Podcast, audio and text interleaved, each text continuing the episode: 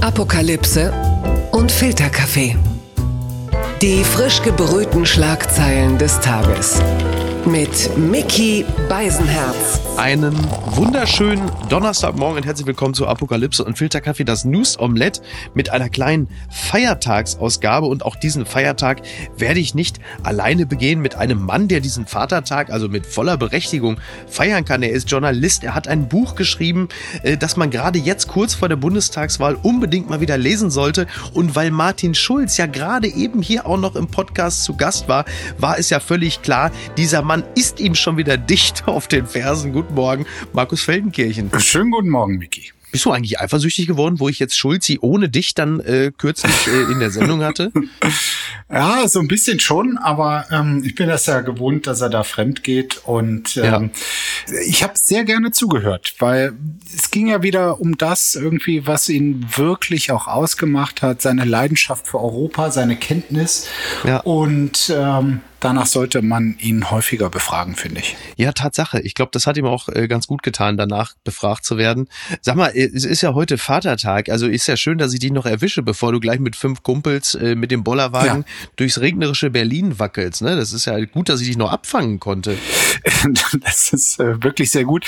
Ich musste den Kumpels absagen, also die, die Tradition seit 25 Jahren äh, muss ich heute durchbrechen, weil wir Produktionstag beim Spiegel haben. Der Spiegel kümmert kümmert sich null um äh, Vatertagsfreuden. Ja. Äh, da wird heute einfach ähm, stramm durchproduziert. Also der Spiegel kümmert sich null um Vatertagsfreuden und null um Volker Weidermann, deswegen ist er jetzt weg. Ne? Das habt ihr jetzt davon. Ja, Volker war jetzt bei der Vatertagsrunde nicht dabei. Ach so. Sag mal, es wird ja nicht nur, äh, bevor wir gleich richtig anfangen, es wird ja nicht nur Senta Berger 80, sondern auch Dennis Rodman. Ich gehe übrigens davon aus, Kim Jong-un springt heute für ihn aus der Torte. Mhm. Das ist ja auch ein bisschen der Beleg dafür, wir werden langsam alt. Ne? Wenn Dennis Rodman schon 60 ist?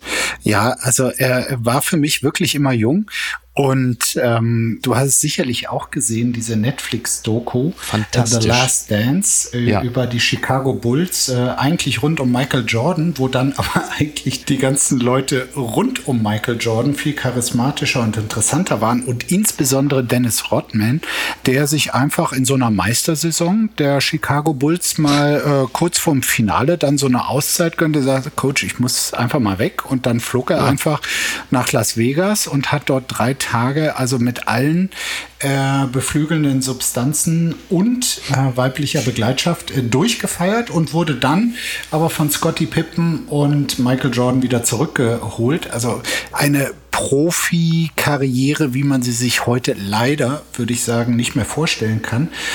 Und dass der jetzt 60 ist, ja, das überrascht mich auch. Ja, eine Profikarriere, wie man sie sich kaum vorstellen kann, das äh, äh bringt uns unweigerlich zur äh, CSU.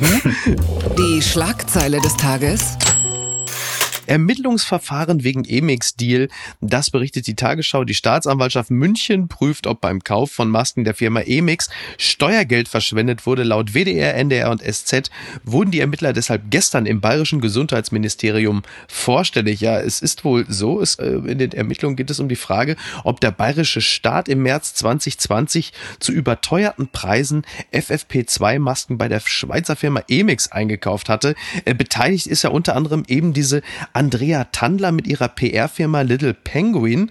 Und da geht es halt eben um die Maskenverkäufe an den Bund und auch das Land Nordrhein-Westfalen. Also da hängen irgendwie gefühlt alle mit drin. Und jetzt mal schon mal spontan äh, die Frage, äh, Markus, wie viele Bäume muss Markus Söder umarmen, um von dieser Geschichte abzulenken? Oder wer kriegt's jetzt ab? Muss, äh, muss Armin Laschet das Handy ausmachen? Oder geht Söder mit Alpakas schmusen? Was wird jetzt passieren? Also das ist ähm, für alle, die dachten, dass dass der bayerische Amigo-Sumpf ähm, nicht mehr existiert. Äh, die sind jetzt eines Besseren äh, belehrt. Äh, Andrea Tandler ist die Tochter des CSU-Politikers Gerold Tandler. Mhm. Und ja, warum braucht so eine Firma äh, wie Emix äh, jemanden, der das verkauft? Die könnten es ja auch selber anbieten und verkaufen. Nein, äh, ich vermute mal, sie haben da bewusst auf eine Agentur gesetzt, auf eine PR-Firma, du hast gesagt, Little Penguin, äh, deren Repräsentantin die, die Tochter äh, eben eines prominenten CSU-Politikers ist und sie hätten das ja alles auch selber verticken können, ihre Masken und ihre Schutzanzüge. Und äh, das wäre aber wahrscheinlich nicht so effektiv gewesen wie jemand, der da in den Seilschaften mit drin hängt. Ja, da, da, also da sind ja richtig hohe Provisionen geflossen. Ne? Also der Gesamtauftrag liegt bei irgendwie fast 700 Millionen Euro mhm. und die Provisionen belaufen sich irgendwo zwischen 34 und 51 Millionen Euro. Genau. Also das Geld, da kann man auch Schutzkleidung bei Philipp Plein bestellen. Das ist ja sowas von Hardcore. Das könnte man machen. Und jetzt äh, haben wir aber hier in diesem ganzen mysteriösen Maskendeal doch ein äh, sehr aussagekräftiges Ranking. Also überteuert wurden sie alle verkauft. Mhm. Ähm, aber jetzt hier das Spanministerium hat wohl 5,58 Euro für eine Tandler-Emix-Maske äh, bezahlt. Ja. Bayern hat schon sehr viel tiefer reingegriffen in die Tasche. Äh, 8,90 Euro für dieselbe Maske. Ja. Und jetzt kommen die Top-Verhandler oh. aus Nordrhein-Westfalen mit 9,90 Euro für dieselbe Maske. Also äh, wir leben in absurden Zeiten und in absurden Zeiten gibt es auch absurde Rankings und ähm, hier haben wir jetzt auch ein Ergebnis. Also der Bund vor Bayern vor Nordrhein-Westfalen. Ja, herzlichen Glückwunsch. Das wird also alles noch sehr lustig und ich glaube für alle Beteiligten sehr unangenehm, sprich also Söder, Spahn und auch Laschet und vermutlich sogar mein Freund Laumann, der ja Gesundheitsminister in NRW ist. Ne? Gut, über den wollen wir jetzt nicht reden, aber man muss äh, wirklich sagen, also die Unionsmaskenaffäre hört einfach nicht auf und dass dort aus diesem ganzen Umfeld nicht nur Abgeordnete Provisionen kassiert haben, sondern auch äh, Leute, die mit ehemaligen Abgeordneten und wichtigen Repräsentanten familiär verbunden sind, um daraus dann noch ihren Reibach zu machen, das ist einfach nur schäbig. Verlierer des Tages ist Sebastian Kurz. Die Zeit berichtet, Korruptionsstaatsanwalt ermittelt gegen Sebastian Kurz. Österreichs Korruptionsstaatsanwaltschaft hat Untersuchungen gegen Bundeskanzler Kurz eingeleitet. Er soll vor einem Untersuchungsausschuss Falschaussagen gemacht haben. Ihm wird vorgeworfen von der österreichischen Wirtschafts- und Korruptionsstaatsanwaltschaft. Es geht um Ermittlungen gegen ihn und Kabinettschef Bernhard Bonelli und es geht um mutmaßliche Falschaussagen im Ibiza-Untersuchungsausschuss. Das Gremium beleuchtet mutmaßliche mutmaßliches Postengeschacher und den etwaigen Einfluss von Parteispenden auf politische Entscheidungen zur Zeit der Regierung von ÖVP und rechter FPÖ. Ja, man ist ja ehrlicherweise schon überrascht, dass die österreichische Presse überhaupt berichtet, nach allem, was man so zuletzt erfahren hat. Ich sage ganz ehrlich, als ich gelesen habe, Anfang 30-Jähriger lässt sich mit zwielichtigen Figuren ein, da habe ich erst gedacht, es geht um einen Wechsel von Nagelsmann zum FC Bayern und dann plötzlich das. Immerhin. Was wäre schlimmer gewesen, ist hier die Frage, ja. ne? Ja. Also, ich bin in den Tiefen der österreichischen Innenpolitik nicht drin. Es geht hier offenbar äh, darum, dass Kurz auch einen seiner Vertrauten äh, auf eine wichtige Position bei der österreichischen Beteiligungs AG gehoben hat. Er ist das allerdings, das, da, ja, äh, er ist, das äh, ist jetzt das Gute für ihn, nur wegen einfacher mhm. Beschuldigung angeklagt, nicht wegen mehrfacher. Er ist ja noch jung. Also bei allem, was ich komisch finde an Sebastian Kurz, muss ich ehrlich sagen, gehört das jetzt noch zu den weniger schlimmen Dingen. Was findest du persönlich schwieriger? So nur so als Beispiel. Na, also ich bin ähm, in vielen Dingen Traditionalist, äh, nicht nur beim Fußball, sondern äh, auch bei der Politik. Und ich habe eine Wertschätzung für Volksparteien und ihre Traditionen und äh, die vielen, zum Teil 100.000 Menschen, die da über die Jahre Mitglied wurden und auch blieben. Und um das jetzt mal ganz ernsthaft zu sagen, ähm, Sebastian Kurz hat die ÖVP als Volkspartei zerstört, äh, weil er in einem egomanischen Wahn und äh, großer Selbstverliebtheit daraus die Liste kurz gemacht hat und der Partei eigentlich alles genommen hat, wofür sie stand, auch wenn man sie. Hat er sie zertrumpt? Kann man das so ähm, sagen? Na, es, es war so ein bisschen galanter. Es gibt ja diesen äh, wunderbaren Begriff des äh, Faschismus. Ähm, also die jungen, ganz äh, eloquenten, supergestylten, gut angezogenen äh, Politikanführer, die einfach einen Kult um sich selbst entwickeln und damit eine neue Marke etablieren. Und er hat sich einfach mit seinem Kult rund um die Figur Sebastian Kurz über die alte, natürlich auch mit äh, Korruption und Affären belastete Volkspartei, aber eine mit wirklich jahrzehntelanger Tradition da drauf gesetzt. Und ähm, das heißt ja heute nur noch formal ÖVP. Im Prinzip ist es eine reine Kurzpartei. Dann bleiben wir jetzt mal bei einer Volkspartei, allerdings äh, nicht mehr bei jung und äh, gut angezogen. Was kommt jetzt? Die unbequeme Meinung. Die war, äh, ich gehe jetzt mal über zwei Ecken, die war zu lesen äh, von äh, Stefan Niggemeier, der nämlich äh, schrieb, in diesem Falle bei Twitter, zitierte er die Weltwoche. Er schrieb, in der Weltwoche steht der tollste, traurigste Satz von Hans-Georg Maaßen über Hans-Georg Maaßen. Und ich zitiere jetzt in diesem Falle Maaßen.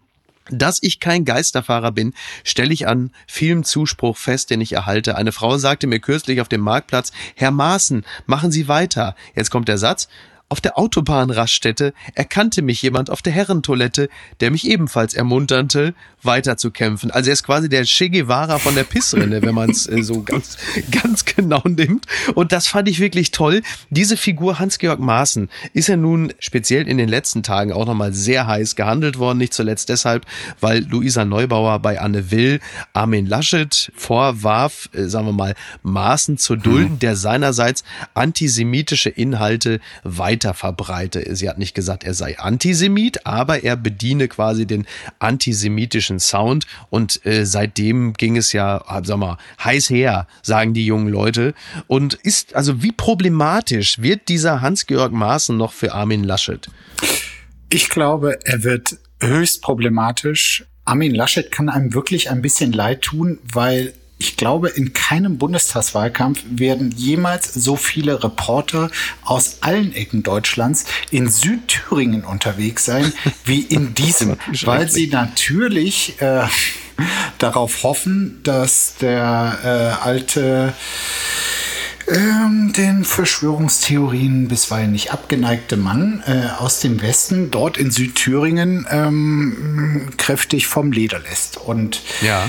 Ich bin mir nicht ganz sicher, ob der Angriff Antisemit oder Förderer von antisemitischen Posts oder Meinungen irgendwie es zutrifft. Aber mhm. was ich schon in den letzten Monaten, also schon zu seiner Zeit als Chef des Verfassungsschutzes beobachtet habe, ist so eine sehr populistische, zum Teil auch antidemokratische ähm, Einstellung, wo er, na klar, gegen Mainstream-Medien ist. Also ja, er, er genau. plappert sehr, sehr vieles, was die AfD irgendwie quasi zu ihrem Kern gemacht hat. Und ähm, das Schrägste fand ich eigentlich, wie er einmal bei Twitter äh, Donald Trump dafür geliked hat, als er dem Vizepräsidenten Mike Pence aufgetragen hat.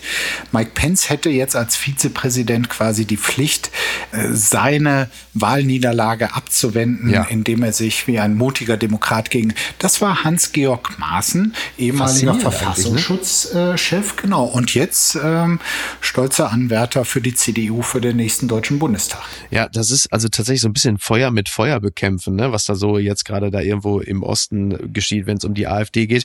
Was Maaßen angeht, ja klar, ne? also da ist es, er benutzt wohl diesen Begriff äh, Globalisten, was einige als so eine Art Code sehen mhm. äh, für Verschwörungstheoretiker, um das Wort äh, Juden und jüdische Weltverschwörung nicht benutzen zu müssen. Genauso wie diese Erzählung vom sogenannten Great Reset. Das wird für einige als Hinweis genutzt, dass da antisemitische Verschwörungstheorien äh, bedient werden. Jetzt hat er letztens, das fand ich als äh, Bemerkung außerordentlich, äh, ich nenne es mal vorsichtig interessant, er hat wohl irgendwie so eine Art Blog, Videoblog oder so, das nennt sich irgendwie Maßens Woche, wie das halt immer so heißt. Mhm. Und da ging es halt eben auch um die Grünen und die, sag mal, die ökosozialistische Diktatur und die beliebte äh, Rede davon, dass Deutschland nicht die Welt retten kann, also im Sinne von, wenn wir das Klima hier äh, schützen wollen. Und dann sagte er den interessanten Satz, Deutschland hat schon zweimal versucht, die Welt zu retten und das sei ja fürchterlich schief gegangen. Das fand ich als äh, Aussage außerordentlich interessant. Was meint er denn damit, dass Deutschland zweimal versucht hat, die Welt zu retten? Das hat meines Erachtens deutlich weniger hohe Wellen geschlagen, als ich es erwartet hatte. Das ist eine gute Beobachtung, äh, sehe ich auch so. Er meinte natürlich die beiden Weltkriege, die beide Male von Deutschland äh, ausgingen. Und der damalige Slogan am deutschen Wesen soll die Welt genesen. Das jetzt mit der aktuellen Situation der Klimaproblematik zu vergleichen, ist wirklich schrecklich geschichtsvergessen. Und ich weiß nicht, ist ja eigentlich ein gebildeter Mann, also wie sehr man sich selbst zugunsten des Erfolgs, den man von rechten Gruppen oder rechtseingestellten Bürgerinnen und Bürgern erwartet, dumm stellen muss, um einen solchen Vergleich äh, anzustellen. Beim Klimaschutz kann man sagen, mir ist das ein bisschen zu übertrieben. Aber das mit einem Eroberungs- oder Vernichtungsfeldkrieg zu vergleichen, das spricht sehr viel mehr gegen ihn als all das, was da versucht wird zu konstruieren. Er sei tatsächlich ein Antisemit. Das glaube ich nicht. Und ich finde, man muss auch nicht immer mit dem schlimmsten Geschütz, was zur Verfügung stünde, gegen ja, jemanden. Das hat ja sogar Felix Klein gesagt, ne? Also selbst der hat ja äh, gemahnt und gesagt, ja. Leute, seid vorsichtig mit diesen Vorwürfen. Genau, ja. aber es gibt, wie du richtig sagst, genug Aussagen von ihm, die auf eine Denkweise Rückschlüsse geben, die wirklich prä, prä, prä modern ist. Twitter, 280 Zeichen Wahnsinn. Wir sehen ein Gesicht. Es ist kein schön, also es ist, also es ist das Gesicht von Ralf Stegner. Und er hat in der Hand einen roten Hörer, von dem geht eine Schnur ab und dann steht da, Ring, am Mittwoch bin ich wieder für dich telefonisch erreichbar. Ruf gerne durch und bespreche dein Thema persönlich mit mir. Freue mich von dir zu hören äh, Smiley, Smiley, Smiley und auch ein Ralf Stegner, der unter größtmöglicher Kraftanstrengung so eine Art Lächeln äh, zu erkennen gibt. Wow. Äh, ich gebe ehrlicherweise zu, äh, so ein Telefon wie da habe ich zuletzt im 1984er Schimanski-Tatort gesehen. Da war allerdings auch Götz George am Apparat. Ähm, aber ist das das Zeichen für die Digitalisierung, äh, wie die SPD sich das vorstellt? Na, ich glaube, das ist die Digitalisierung, wie sie nach 16 Jahren CDU-Regierung unter Angela Merkel möglich ist. Also da ist äh, Stegner, ist Pragmatiker, ja. der sagt, okay, ähm, also hier mit unseren Kupferkabeln von der Deutschen Telekom, ähm, das ist einfach eine sehr instabile Bürgersprechstunde. Ähm, da gehe ich auf Nummer sicher und ähm, greife direkt zum, zum, ähm, zum guten alten Festnetztelefon. Ja, mit Wählscheibe. Ja. Ist die SPD womöglich das Festnetztelefon unter den Parteien? Das heißt also, ja. es ist jetzt nicht wirklich, also man hat es immer schon gehabt und ein paar können sich noch dafür begeistern und es ist auch eine stabile Lösung. So. Absolut. Und äh, wenn das andere ausfällt, greift man gerne auf sie zurück. Das war ja auch 2017 im Herbst bei den Verhandlungen über eine neue Bundesregierung der Fall, ja. als ähm, da so Halodris versuchten, mal was Neues zu wagen, Jamaika. Ja. Und das klappte dann nicht. Und am Ende Ende musste wirklich die SPD, die eigentlich als äh, Wahlscheibentelefon schon ausgesorgt ja. war, auch selber erkannt hatte, okay, wir brauchen mal eine Pause, wir wollen jetzt da zumindest zum Tastentelefon werden. Da haben die äh, gesagt, okay, wenn ihr uns braucht, wenn ihr es selber nicht hinbekommt, dann sind wir wieder da. Also insofern stimmt die Analogie. Ja, aber jetzt dieser Anführer dieser Halodri-Truppe, dieser Christian Lindner, so, der wird doch jetzt in den letzten Tagen mit großem Erstaunen zur Kenntnis genommen haben, dass es demnächst ein Triell gibt, also die drei KanzlerkandidatInnen der Grünen, der CDU und auch der SPD dürfen dort antreten im öffentlich-rechtlichen Fernsehen und äh, um das Kanzleramt werben. Und dann stelle ich mir doch die Frage, ist Christian Lindner so demütig geworden, dass er nicht längst gesagt hat, Leute, wenn der Scholz darf, dann komme ich aber auch vorbei. Ja, äh, vielleicht müssen wir einfach nur ein, zwei Wochen warten, äh, bis dieser Ruf erhalt. Aber vielleicht hat die FDP auch aus ihrem Jürgen Möllemann-Trauma ähm, gelernt, der damals ähm, Guido Westerwelle in eine Kanzlerkandidatur, die damals vollkommen vermessen war, 18 Prozent unterm Schuh etc., am Ende ja, wurden es 8 Prozent, äh, getrieben hat. Also, dass bisher zumindest noch nicht äh, gesagt wurde, ich bin jetzt auch Kanzlerkandidat und nicht nur Spitzenkandidat überzeugt davon, dass man aus der eigenen Parteigeschichte gelernt hat. Aber naja, wenn es wirklich so ist, dass die FDP irgendwann gleich auf ist mit der SPD und da fehlen ja nur noch zwei, drei Prozentpunkte, dann hat aus meiner Sicht die FDP auch einen Anspruch bei diesen Debatten, die nicht mehr Duell sind, äh, auch mit dabei zu sein. Das hat mich überrascht. Republikaner entmachten Liz Cheney. Das berichtet die Süddeutsche. Die Tochter des früheren Vizepräsidenten Dick Cheney wurde von ihrer Partei aus der Fraktionsführung gedrängt. Sie hatte sich stets gegen Donald Trump und seine Wahlbetrugsbehauptung gestellt. Ja, das ist kurz und knapp genau das, was es ist. Sie ist diejenige, die gesagt hat, Leute, äh, das ist Quatsch mit dem Wahlbetrug, das ist eine Lüge und da hat dann ein Gutteil der Republikaner gesagt, ja, dann äh, bist du aber hier nicht mehr Teil der Fraktionsführung. Ist das auch ein Krisensymptom äh, unserer Zeit, dass der Name Cheney in den USA plötzlich für das Aufrichtige und Ehrenhafte steht? Was ist da eigentlich geschehen? Das hätte man wirklich jetzt niemals gedacht dass äh, jemand aus dieser Familie ausgeschlossen wird, weil sie Zivilcourage gezeigt hat. Und nichts weniger war das in dieser zugespitzten Situation äh, zu Beginn des Jahres, als äh, Trump für seinen Machterhalt äh, widerrechtlich quasi eine ganze Partei in Gefangenschaft genommen hat. Da brauchte es Mut ja. zu sagen, nein, Joe Biden hat rechtmäßig gewonnen. Die Wahl wurde nicht gefälscht. Und das hat eine Cheney gemacht. Ich weiß nicht, ob ihr Vater jetzt stolz auf sie ist oder nicht, aber es zeigt auch, dass es irgendwie in der Kategorie der Bösewichte auch nochmal unterschiedliche Stufen gibt. Ja, das erkennt man ja schon daran, dass ja mittlerweile George W. Bush auch in der allgemeinen Wahrnehmung ja mittlerweile auch schon ne? also jetzt mittlerweile ja auch schon äh, kurz vor Gandhi ist, das alleine äh, zeigt ja auch, also inwieweit sich da auch unsere, äh, unsere Werte äh, verschoben haben. Aber dass jetzt halt eben eine Mehrheit der republikanischen Abgeordneten gesagt hat, nee, du musst gehen, zeigt ja auch, wie tief, ja. also ist Trump das Long-Covid der Republikaner? Hängt es noch in ihnen und lähmt sie, also und, und hält sie davon ab, auch mal wieder so, so der Demokratie in irgendeiner Art und Weise mal nahe zu kommen? Na, ich würde weitergehen. Also es lähmt sie nicht nur, es dominiert sie nach wie vor. Alle, die geglaubt haben, dass Donald Trump mit dem Amtseintritt von Joe Biden nicht mehr ein relevanter politischer Faktor ist, die haben sich getäuscht. Er ist noch da. Er sind glaube ich nach wie vor auf Rache. Er glaubt immer noch an eine erneute Kandidatur in dreieinhalb Jahren. Und äh, viele Republikaner sind dem Trump-Virus nach wie vor erlegen und sehen einfach keine für sie erfolgreiche Alternative. Und das ist ja das Traurige. Also eine Partei, die so moralisch am Ende war wie am Ende der Ära Trump, das wäre ein gefundenes Fressen für alle Leute, die Ambitionen haben, die smart sind, die Ideen haben. Aber offenbar gibt es die nicht oder sie können sich in dieser Partei kein Gehör verschaffen. Du machst dir gar keine Vorstellung, wie viel Kraft es mich jetzt gerade kostet, den Namen Friedrich Merz jetzt nicht einzuwerfen.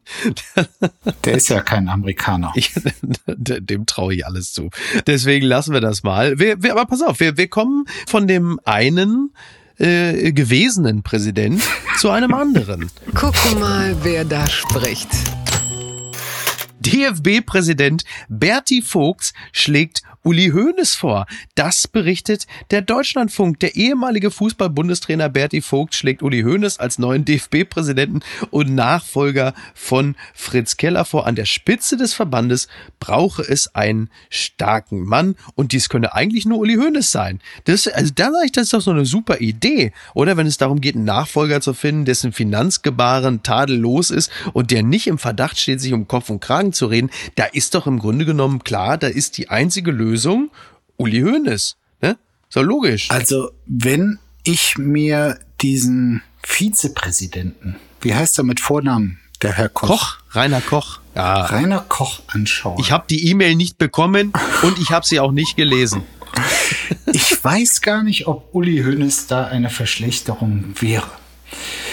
Mir ist schon klar, dass Uli Hoeneß nach seiner Steuerhinterziehung nicht mehr vermittelbar ist, zumindest nicht einem breiten Publikum und es wäre wahrscheinlich Bitte, auch das. Was? Unverschämtheit. Das kann doch nicht sein. Wie lange will man mir das noch zum Vorwurf machen? Hat er sich jetzt eingewählt bei dir? Hat ihn direkt eingewählt. Wie in den Doppelpass? Genau. Das rote Telefon von Stegner ging jetzt plötzlich bei ihm. Herr Hönes, bleiben Sie in der Leitung. Ich rede kurz fertig. Ähm, und dennoch, und da wollte ich ja jetzt was Versöhnliches sagen, also als DFB-Präsident, Uli Hoeneß hat den Fußball immer geliebt, egal was er ja. privat so mit Finanzen gemacht hat. Und gut, äh, ich sag mal so, lieber als Rainer Koch, so heißt er wohl, ja. der mit der E-Mail, wäre mir tatsächlich Uli Hoeneß, aber vielleicht findet man ja noch jemand geeigneter. Ich wäre ganz ehrlich, also ich finde das mit Uli Hoeneß übrigens, ich bin nämlich auch überhaupt kein Fan dieser ganzen Technokraten und Bürokraten und dieser Rainer Kochs, die jetzt im DFB sind, weil die natürlich äh, nicht nur einigermaßen zwielichtig sind, oh Gott, jetzt habe ich auch noch den Juristen Rainer Koch auch noch als zwielichtig bezeichnet, oh Gott, naja, sei es drum, äh, aber vor allen Dingen halt eben auch komplett blutleer und wenn man Uli Hoeneß eines nicht vorwerfen kann, dann, dass er blutleer ist, also speziell so halsaufwärts. Ich kann diesen Gedanken von Bertie Vogts, so absurd er klingt, weil man natürlich sagt, dann kann man auch gleich Gutenberg zum CSU-Chef machen. Ich finde ihn tatsächlich auch nachvollziehbar. Jetzt aber mal ein anderer Vorschlag. Warum macht man nicht einfach wirklich mal eine Person wie zum Beispiel Silvia Neid? Zur äh, DFB-Präsidentin. Ja. Mal diesen Laden komplett von der ganz anderen Seite aufzäumen und man macht einfach mal eine kompetente Frau aus dem Fußball zur DFB-Präsidentin, die eine ganz andere Art hat, sich dem Fußball zu nähern. Ich fände das wirklich attraktiv. Also nach diesen ganzen Rainer Kochs und Rainer Grindels wäre das eine wohltuende Alternative. Ich hatte jetzt auch an Bibiana Steinhaus gedacht. Ja, oder so, ähm, super dass die jetzt da mal ihre Fehlentscheidung aus dem Kölner Keller ähm, künftig nicht oh mehr machen so. muss, sondern äh, eine, eine kompetente und sympathische Repräsentantin des deutschen Fußballs, fände ich wirklich gut. So, und jetzt kommen wir nämlich, du warst ja schon bei kompetent und sympathisch. Das führt mich natürlich direkt zum Geschäftsführer von Borussia Dortmund, dem Verein, der heute im DFB-Pokalfinale steht, in dieser Kategorie. Ganz weit vorne ist, und das ist die große Frage, heute Abend entweder Borussia Dortmund oder Red, also äh, Rasenball Leipzig, um Gottes Willen, da wollte ich ja nichts Falsches sagen. Die beiden stehen im DFB-Pokalfinale in Berlin. Fans können natürlich keine im Stadion sein. Und jetzt die Frage an dich als Fan der Borussia, allerdings der anderen, hm. äh, wer macht's denn heute? Als Fan der wahren Borussia äh, hoffe ich auf äh, die falsche Borussia, weil eine falsche Borussia ist immer noch besser als ein echtes Rasenballsport. Ja, es ist ja auch ein bisschen der Kampf alte Bundesliga gegen neue Bundesliga, oder? Ja, da bin ich klar auf Seiten der alten Bundesliga. Insofern sind da meine Sympathien. Da wird sich auch nichts mehr dran ändern. Ich äh, habe mal eine böse Kolumne über dieses für mich komplett verlogene Konstrukt RB Salzburg geschrieben mit dieser ja, mit dieser Vereinsstruktur, wo nur so ein paar Alibi-Mitglieder da sind, mhm, wo man das nicht. Vereinswappen äh, nach mehrfachem Nachbohren der DFL doch noch von Red Bull so, äh, sagen wir mal, zwei Flügel am Bullen verändert hat ich finde es falsch und verlogen. So, und das habe ich mal aufgeschrieben. Ich habe auf noch keinen Text von mir so viel erboste Leserpost, zum größten Teil alle aus dem Großraum Leipzig, ähm, ja. zum Teil noch auf andere neue Bundesländer verteilt, bekommen. Bist du unbeliebter Was, im Osten als Armin Laschet? Kann man das so sagen, Markus? Nach dieser Kolumne schien es mir zum Teil so und ich habe einfach anerkannt, dass äh, viele Menschen, die den Fußball lieben, einfach dankbar für dieses Angebot waren ja. oder sind, obwohl ich es komplett ablehne. Und äh, damit muss ich leben. Aber wenn dann dieser Verein äh, in einem wichtigen Spiel steht gegen eine Mannschaft, die mir jetzt auch nicht bumsympathisch ist, dann bin ich eher für die andere Mannschaft. Entzauberte Scheinriesen. Ellen DeGeneres beendet ihre Show. Das berichtet der Spiegel. Nach Mobbing und Rassismusvorwürfen im Produktionsumfeld waren die Publikumszahlen zurückgegangen. Nun gab Ellen DeGeneres das Ende ihrer Talkshow bekannt. Ja, also es gibt jetzt noch die 19. Staffel und dann Ende 2022 ist Schluss. Die New York Times berichtet, dass diese Show einen ordentlichen Zuschauerschwund in den letzten sechs Monaten gehabt haben soll. Also ungefähr 1,1 Millionen weniger Zuschauer als im Vorjahreszeitraum. Ein Rückgang von 43 Prozent. Also äh, ist da jetzt so eine Art arabischer Frühling in der Showbranche? Äh, was passiert denn da jetzt? Man hat ja schlimme Dinge über die äh, Bedingungen gehört im Produktionsumfeld. Ist das etwas, was du aufmerksam verfolgst? Und welches Gerücht hat eigentlich dir mal den, den Spaß am Schauen einer Show verdorben? Micky, ich muss ganz ehrlich sagen, ich habe die Show noch nie geguckt. Ich weiß überhaupt nicht, worum es da geht. Und äh, deshalb hat mir auch nichts die Show verdorben. Ich hoffe nur, dass du für deinen Podcast äh, einfach aus dem Schicksal dieser Show lernst und da frühzeitig auch gegensteuerst, falls es mal in dieselbe Richtung geht. ja, also wenn wir uns alle an das Jahr 2021 erinnern, äh, dann habe ich äh, erhebliche Dämpfer in Sachen Sympathiewerte bereits schon hinnehmen müssen, so Anfang des Jahres. Von daher weiß ich durchaus, wie sich das anfühlt. Aber das hast du ja dann irgendwie doch gemeistert. Ich habe jetzt nur gelesen, ähm, dass die Frau DeGeneres öffentlich immer wieder über das Ende ihrer Show nachgedacht hat. Und das wäre vielleicht irgendwie so ein Tipp, den man mitnimmt. Also wenn man drüber nachdenkt, das vielleicht nicht öffentlich zu machen, weil dann ja. kommt es irgendwann auch so. Meinst du das dann, aber das ist doch in der Regel sonst so, dass es dann auch so eine Art Elendstouristen gibt, die dann vorbeikommen und dann beim Siechtum zuschauen wollen. So, ne? Das gibt's ja auch. Ja, das hat in, dem Falle, in diesem Falle nicht. Nee, nicht funktioniert. Ja. Siehst du, da sind wir schon wieder irgendwo auch bei Armin Lasche. Der Mann begleitet uns die ganze Zeit. Deswegen ähm, kommen wir jetzt mal, jetzt kommen, pass auf, jetzt kommen wir mal zu, zur deutschen Showbranche. Und das ist ja fast auf demselben Niveau wie Ellen. Johannes Bekerner überspringen wir heute mal großzügig und kommen direkt hierzu. Papala Paparazzi.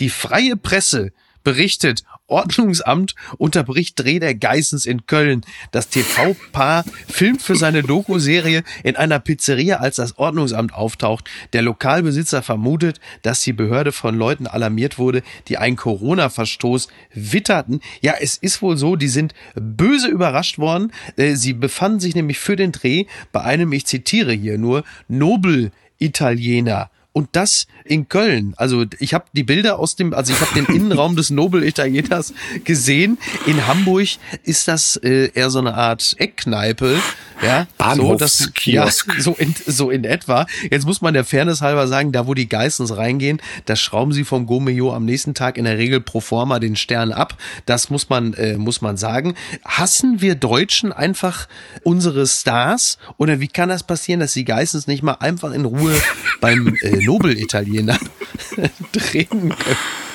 Ist auch für mich die Frage des Tages. Ähm, ja? Zerbrüte mir den ganzen Tag schon das Hirn drüber.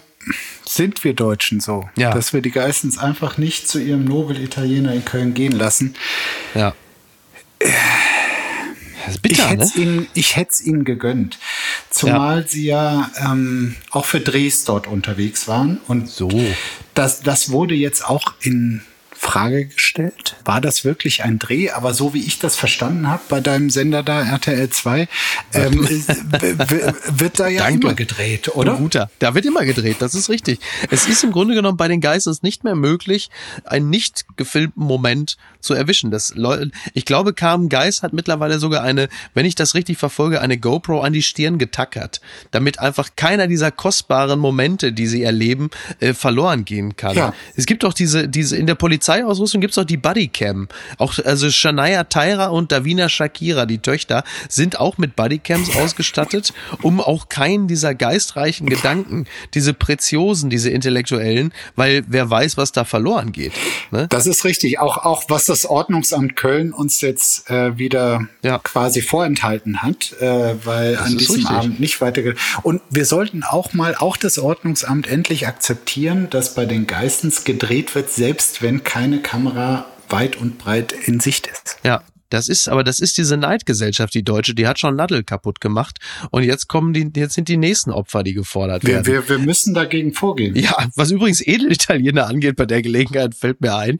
Äh, ich erinnere mich an eine Schlagzeile, als damals äh, Dortmunds äh, Torhüter Roman Weidenfeller, an dieser Stelle liebe Grüße, wirklich ein sehr netter Mensch, äh, wurde damals auch Zitat in einem Dortmunder Edelitaliener angegriffen. So, jetzt komme ich ja nun aus dem Ruhrgebiet. Dieser Dortmunder Edelitaliener stellte sich als Vapiano heraus. Gibt es ein Vapiano in Dortmund? Das wusste gab ich gar es. Nicht. Ah, okay. Ja. War zu edel. Hat jetzt schon ja, wieder. War zu, es war so edel, dass Mats Hummels zwischenzeitlich nach München wechseln musste, weil er sagte, das ist ja hier wirklich ist ja eine derartige äh, Blattgoldschwemme in dieser Stadt. Ich muss gehen. Ich muss ins vergleichsweise bescheidene München, bevor ich hier vollends Wohlstandsverwahrlose. Was ist denn da schiefgelaufen?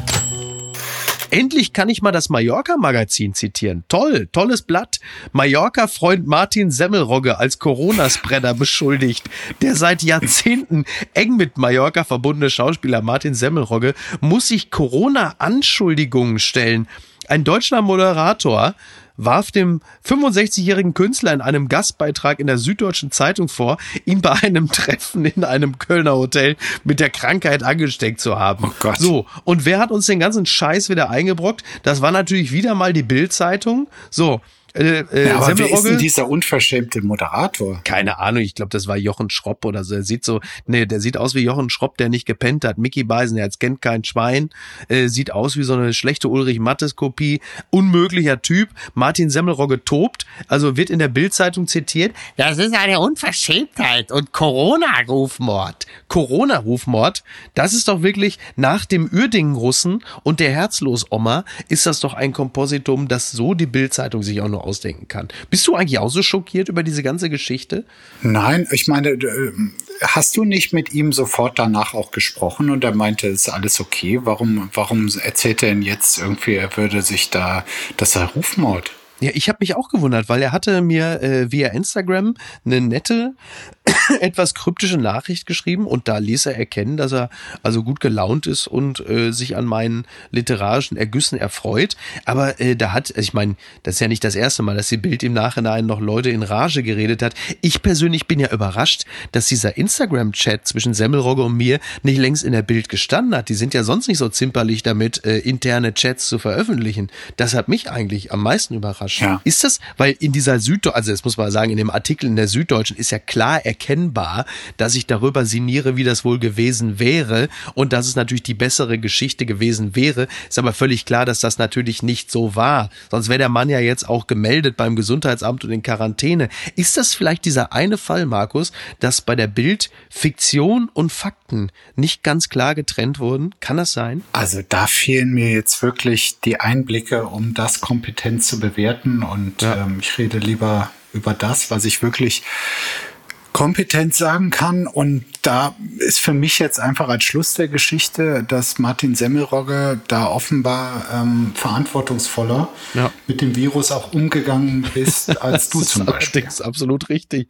Wegen Martin Semmelrogge ist niemand in Quarantäne gelandet. Nein. Ganz im Gegensatz zu mir, womit ich an dieser Stelle äh, ganz herzlich die Redaktion vom Kölner Treff grüßen möchte und meinen Freund Mike Nöcker von Fußball MML. Die sind, ja, weiß jetzt, also es, also es hat unmittelbar mit mir zu tun. Was ich an dieser Stelle nochmal deutlich sagen möchte, Martin Semmelrogge und meine Infektion haben nichts miteinander zu tun. Mhm. An dieser Stelle auch herzlichen Grüße an alle Gesundheitsämter. Ich bin halt einfach insgesamt sehr, sehr froh, dass die Bildzeitung sich zumindest schon mal wieder mit anderen Leuten befassen kann, als mit dem Privatleben des eigenen Chefredakteurs. Das ist doch ein ganz eindeutiger Schritt nach vorne. Da kann man doch eigentlich nur äh, gratulieren. Und jetzt kommen wir von Julian Reichelt zu einem anderen heißen heißen Junggesellen in Berlin. Gewinner des Tages. Und das gilt es ja noch zu klären, denn mit Vergnügen wählt noch den schönsten Berliner. Heute müsste er verkündet werden. Markus, ich sag's wie es ist. Du müsstest eigentlich mit auf dieser Liste stehen. Stand es da nicht, aber Thomas Schmidti Schmidt von Florida TV stand drauf. Äh, wer ist denn für dich der schönste Berliner? Du kennst ja viele, also auch Männer. Wer, erstmal, wer führt diese Wahl jetzt durch? Das ist das Stadtmagazin mit Vergnügen. Das Stadtmagazin. Matze Hilscher, Hotel Matze Matze Hilscher. Ja. Äh, ein sehr mächtiger Mann in Berlin. Also der kann auch für dich viel tun. Mhm. Der schönste Berliner als Mann. Ich kenne eigentlich keine schönen Berliner Männer. Nein, muss ich sagen. du kennst doch also nee. alleine jetzt so rund ums Bundeskanzleramt, da sind doch auch einige. Also ja, gut, Friedrich Merz wohnt ja noch nicht in Berlin. Ist richtig. Ähm, Gut, wer immer sehr, sehr schön war. Bela Ander, ne? Wohnt Bela Ander in. Äh nee, ich glaube, der wohnt in Hamburg. Ah, genau. Okay. Ja. Deshalb dachte ich, die Wahl sei seit Jahren ausgefallen. das ist okay. Ja gut, also ich kann an dieser Stelle eigentlich nur noch alle animieren, jetzt noch mal hinten raus ganz schnell noch für Thomas Schmidt abzustimmen. Ein wirklich ausgesprochen schöner Mann. Ich hoffe, er gewinnt. Das kann man sagen. Ansonsten bleibt mir äh, nichts weiter übrig, als mich bei dir, lieber Markus, ganz herzlich zu bedanken. Unseren HörerInnen kann ich natürlich nur äh, empfehlen, heute Abend ist das ZDF Traumschiff wieder, äh, ne, stich wieder mit. Florian Silber als meine sehr verehrten verehrten Damen und Herren, ich freue mich einfach, dass Sie wieder einschalten. Das ist doch toll, oder? Das gucken wir doch, oder? Ich komme, sonst komme ich, ach nee, ich bin auch in Quarantäne, sonst wäre ich jetzt bei dir vorbeigekommen. Da hätten wir Traumschiff bingen können, Markus. Ja, Gott sei Dank bleibst du zu Hause. Ja, das stimmt. Ja, ich bin ja momentan wie der Affe bei Outbreak, ne? Der Superspreader. Ich bin nämlich der wahre Superspreader. Das kann das Mallorca-Magazin sich ruhig mal merken. Wie lange ne? wie lang bleibst du denn noch zu Hause? Also ich muss mindestens noch bis Montag. Und dann muss der Test erstmal negativ sein. Also kann für die Stadt Hamburg, können das entspannte Wochen werden, wenn die Viruslast noch zu groß ist. Das ist so. Ich hoffe, du bist trotzdem bald wieder ganz fit. Ja, das hoffe ich auch. Markus, ich bedanke mich ganz herzlich, wünsche dir noch einen schönen äh, Vatertag ja. und mach dir äh, schon mal ein schönes Wochenende und äh, dann hören wir uns demnächst hier wieder in einer regulären Ausgabe wieder. Sehr gerne, Micky. Mach's gut. Bis denn. Ciao. Ciao. Ja, und wenn das noch nicht geschehen ist, dann kann ich euch natürlich nur herzlich bitten, unseren Podcast zu abonnieren auf der Plattform eurer Wahl, um bloß keine Folge zu verpassen. Das könnt ihr machen auf Apple, Spotify, Amazon und auf allen anderen Anbietern. Das würde ich, das würden wir euch hoch anrechnen. Apokalypse und Filtercafé ist eine Studio Bummens Produktion mit freundlicher Unterstützung der Florida Entertainment. Redaktion Niki Hassania. Produktion Laura Pohl. Ton und Schnitt Niki Franking. Neue Episoden gibt es jede Woche montags, mittwochs und freitags, überall, wo es Podcasts gibt. Stimme der Vernunft und unerreicht gute Sprecherin der Rubriken Bettina Rust.